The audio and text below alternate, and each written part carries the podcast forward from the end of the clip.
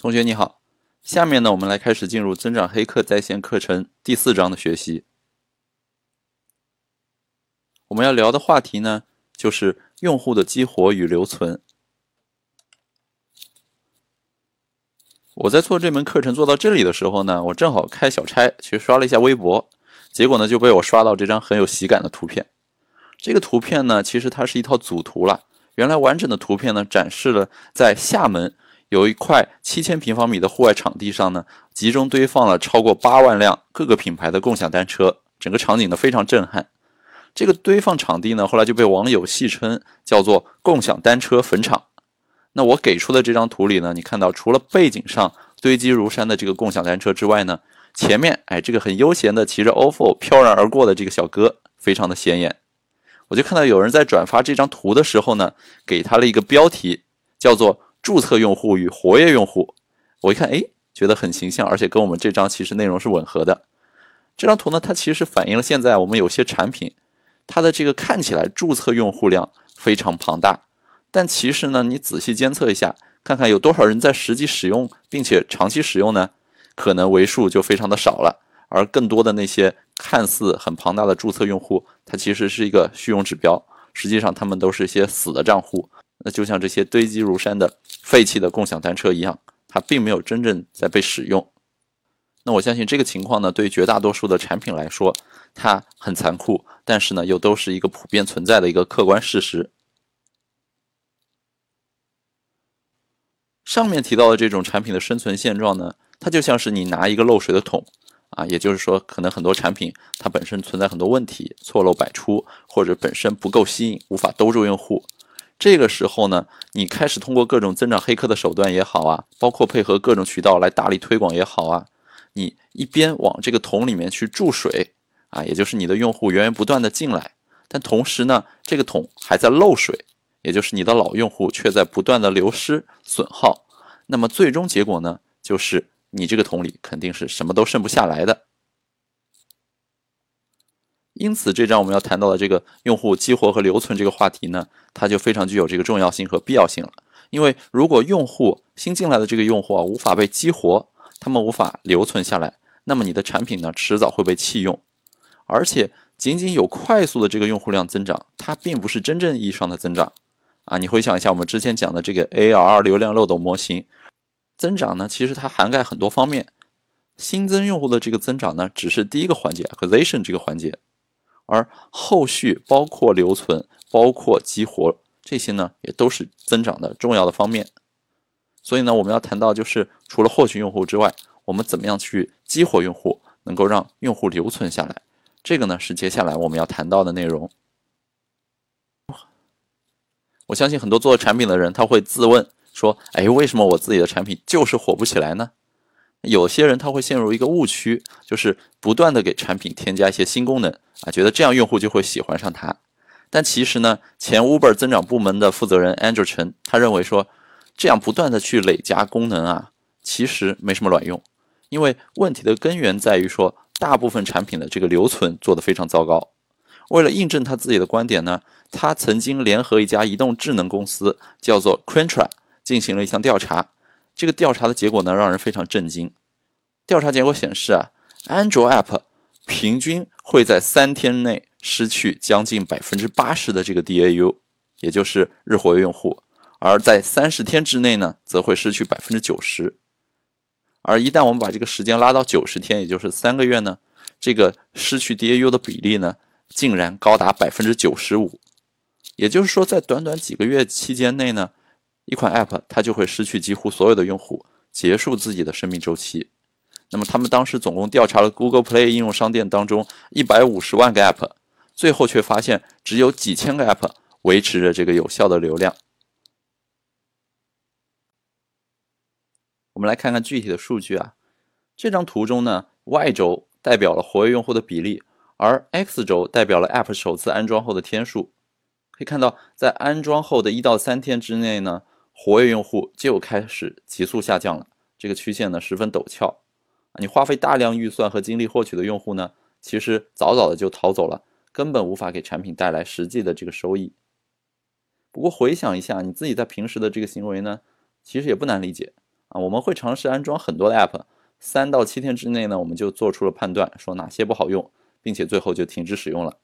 另一方面，如果一个 App 它足够有用，撑过了这个七天的考验周期的话呢，那么用户的流失率就会大大的降低了。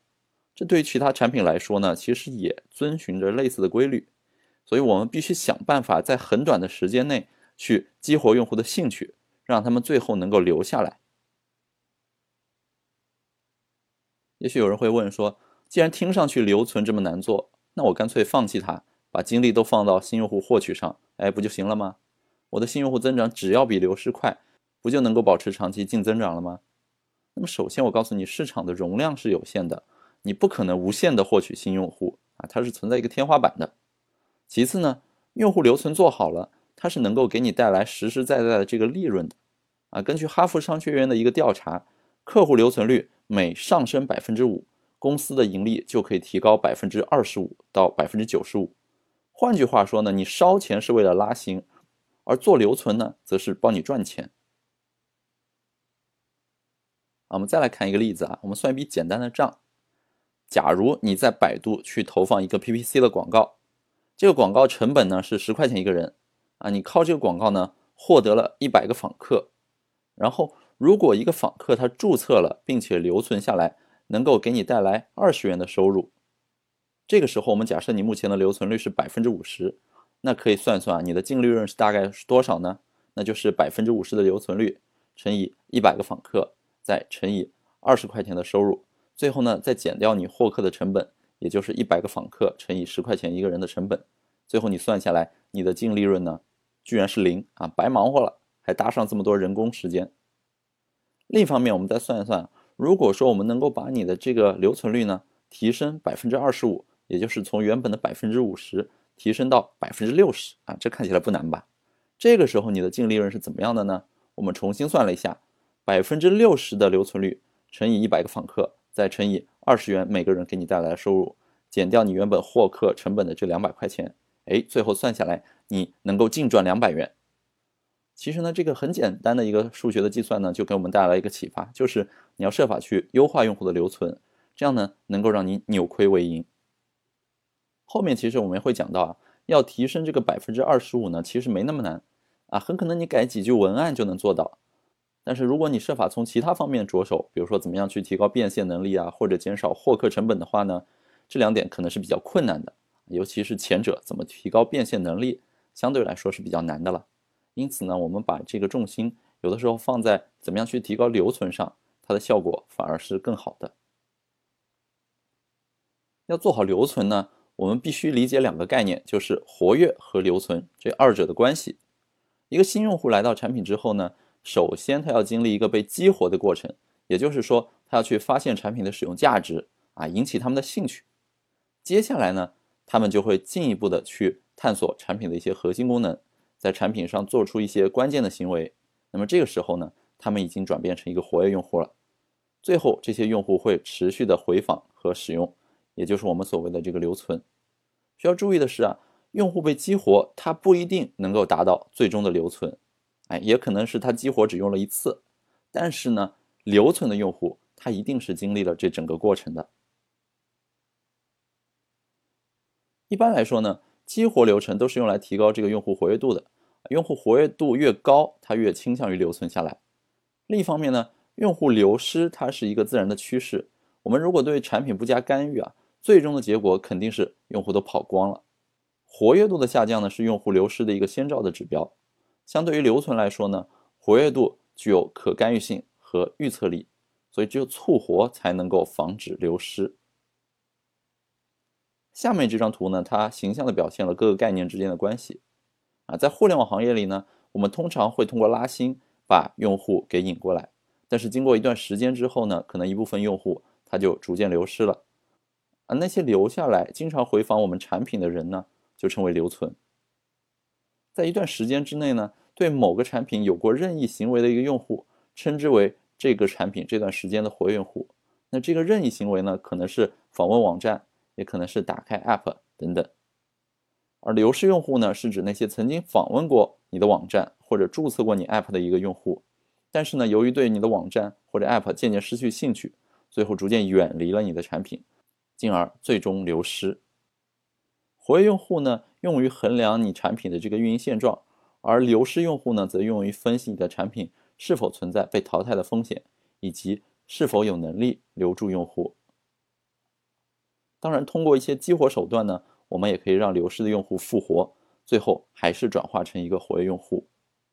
那么这张图呢，就体现了各个概念之间它的一个流转变化的关系。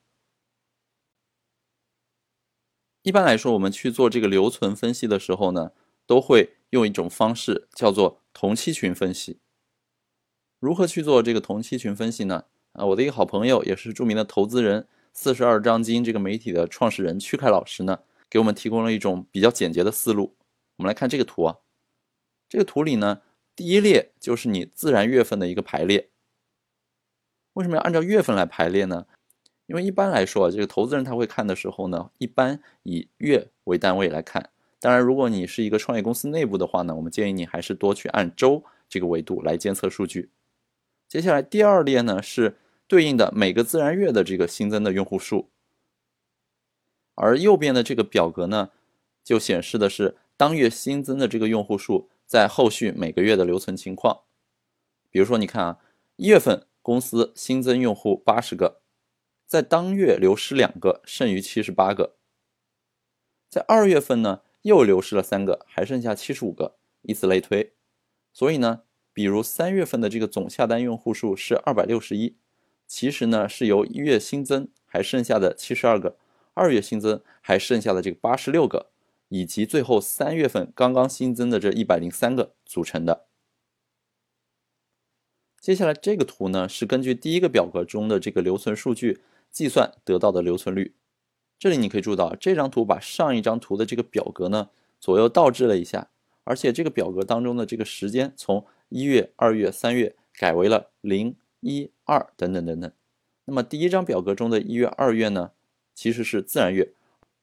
而这里呢数字表示的是这个间隔的月份，零代表说用户当月进来，而一代表说间隔了一个月之后，以此类推。那么如何通过这张图来看产品的表现呢？首先，我们来横向比较。那么横向比较的数据呢，你可以看出来每月新增用户在后续各个月的一个留存的情况。接下来我们纵向比较呢，你可以看出来不同月份这个新增的用户分别在当月、下个月、下下个月等留存的这个表现情况如何。对应这两点，那么好的产品应该看到一个什么趋势呢？那就是横向的这个留存数据，最终会在某个月份之后就停留在一个比较固定的留存率上。比如说某个月获取一百个用户，那么在半年之后，每个月的留存率都稳定在百分之六十左右，这就说明这批用户是稳定留存下来的。不然，如果留存率是一直下降的啊，哪怕这个下降的速度很慢，它也会在之后的某个月份归零。也就是说，不管新增多少用户，最终呢一个都剩不下来。那么这时候就说明你的产品做的很烂了。